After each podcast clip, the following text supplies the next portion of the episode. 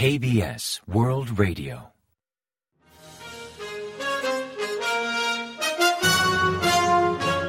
Informativo de KBS World Radio. Bienvenidos un día más al informativo de KBS World Radio. Les habla Javier Castañeda y tras el saludo les avanzamos los principales titulares del día 14 de diciembre. Corea registra la menor temperatura en lo que va de invierno. Park Ji-won niega eliminación de datos del funcionario asesinado en 2020. Delegados de Seúl, Washington y Tokio aunan esfuerzos contra las amenazas norcoreanas. Seúl y Beijing valoran la posible visita de Xi Jinping a Corea del Sur.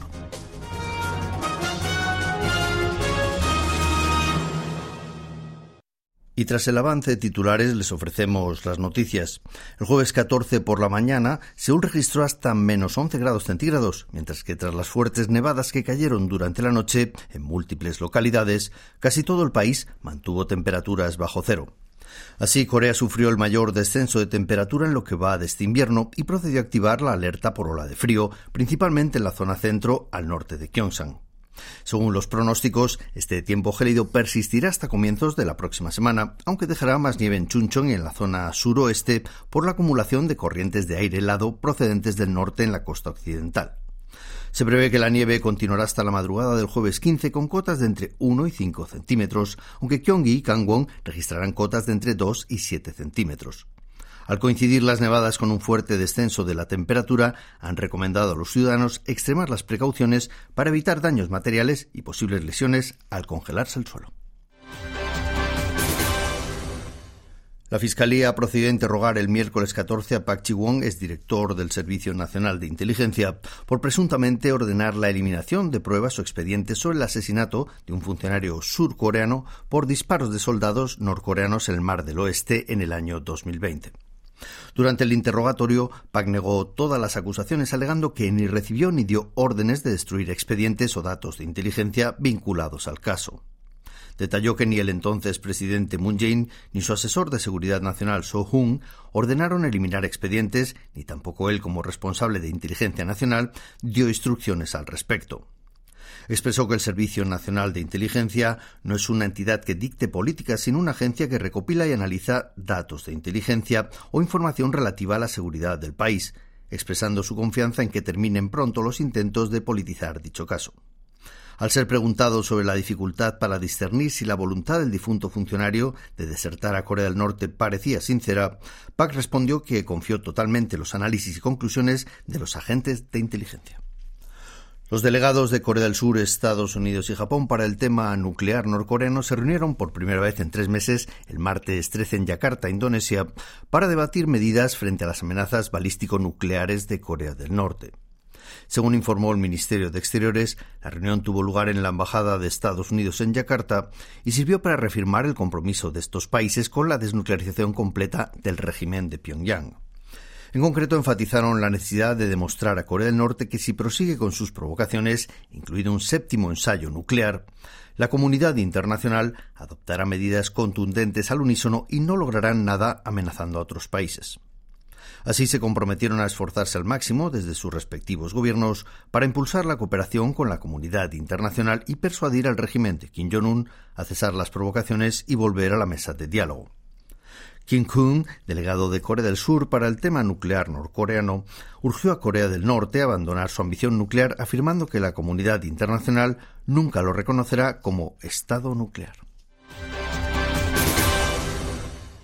El gobierno mantiene consultas con China para concretar una posible visita del presidente Xi Jinping a Corea del Sur.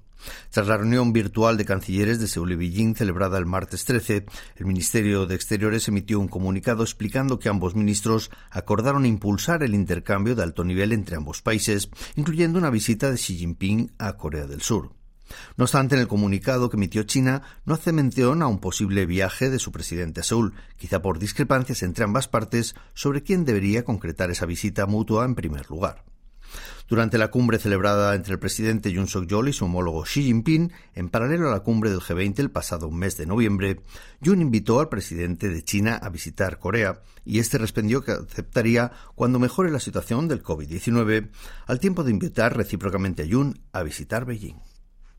El gobierno ha lamentado el último informe de Japón ante la UNESCO, alegando que el siglo pasado no discriminó a los trabajadores surcoreanos en sus centros industriales, incluidos ahora como patrimonio mundial. Im So-suk, portavoz del Ministerio de Exteriores, emitió un comunicado el martes 13 criticando fuertemente que Japón haya incumplido la promesa realizada en 2015 al registrar alguno de sus centros industriales como patrimonio mundial de la UNESCO. En aquel entonces Tokio se comprometió a establecer centros de información en dichas instalaciones para reconocer que allí hubo personas sometidas a explotación laboral y condiciones de vida indignas, que también servirían para rendir homenaje a las víctimas que fallecieron en esos espacios. Lim urgió a Japón a adoptar las medidas que prometió ante la UNESCO, siguiendo las recomendaciones del Comité de Patrimonio Mundial, y afirmando que el gobierno surcoreano insistirá hasta que finalmente Tokio cumpla con su palabra. Corea del Sur ha estrenado su reactor nuclear número 27, bautizado como Shinhanul 1, 12 años después de comenzar las obras. Situado en Ulchin, en la provincia de Gyeongsang del Norte, al sureste de la península coreana, Shinhanul 1 es un reactor nuclear de próxima generación, cuyos componentes y sistemas han sido 100% diseñados con tecnología nacional. Inicialmente las obras debían culminar en el año 2017, pero se dilataron por diversas inspecciones de seguridad en la zona tras el terremoto ocurrido en Gyeongju en septiembre de 2016 y también por diversos procedimientos para mejorar la calidad de sus componentes.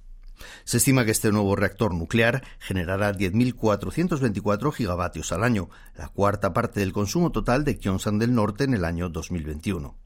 Además, el Sinhanul 1 permitirá aumentar la tasa de reserva energética para el invierno del 11,7 al 13,3%, contribuyendo a estabilizar la oferta de electricidad en las temporadas de mayor frío. Entre las estaciones de Itaewon y Noxapion han instalado un altar en memoria de las víctimas de la tragedia de Itaewon.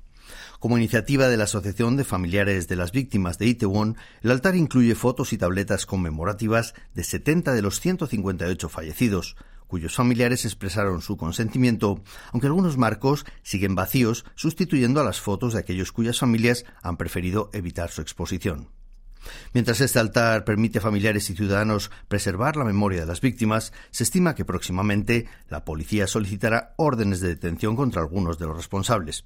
Todo apunta a que señalarán a diversos altos mandos del distrito de Yongsan, a que pertenece el barrio de Itaewon.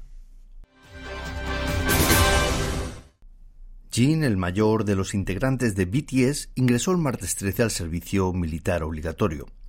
Frente al centro de entrenamiento básico de Johnson se congregaron periodistas y algunos fans, aunque no hubo grandes aglomeraciones, pues tanto el propio artista como su agencia representante solicitaron a sus admiradores, mediante las redes sociales, no acudir a la zona para evitar posibles riesgos. Pese a todo, el ejército y la policía movilizaron hasta 300 agentes y también ambulancias ante posibles aglomeraciones inesperadas. Arropado por todos sus compañeros de grupo que le acompañaron en el mismo coche hasta el límite de la zona autorizada, Jin entró en el campo de entrenamiento militar sin eventos especiales. No obstante, la prensa cubrió ampliamente su alistamiento y pudieron verse abundantes medios extranjeros. Por ejemplo, la cadena estadounidense CNN comentó que el servicio militar de Jin abría una nueva página en la historia de BTS, mientras que la agencia Reuters informó que Jin iniciaba su vida de soldado que durará 18 meses estrenando nuevo peinado.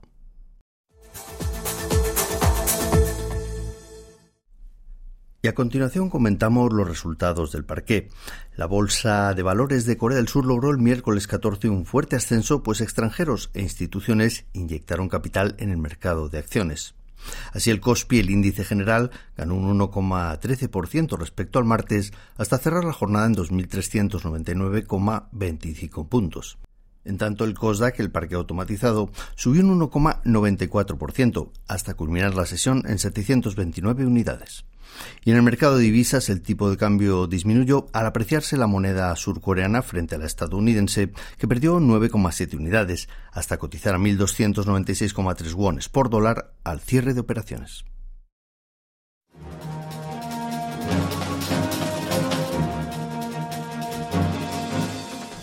Y hasta aquí el informativo de hoy. Gracias por acompañarnos y sigan en la sintonía de KBS World Radio.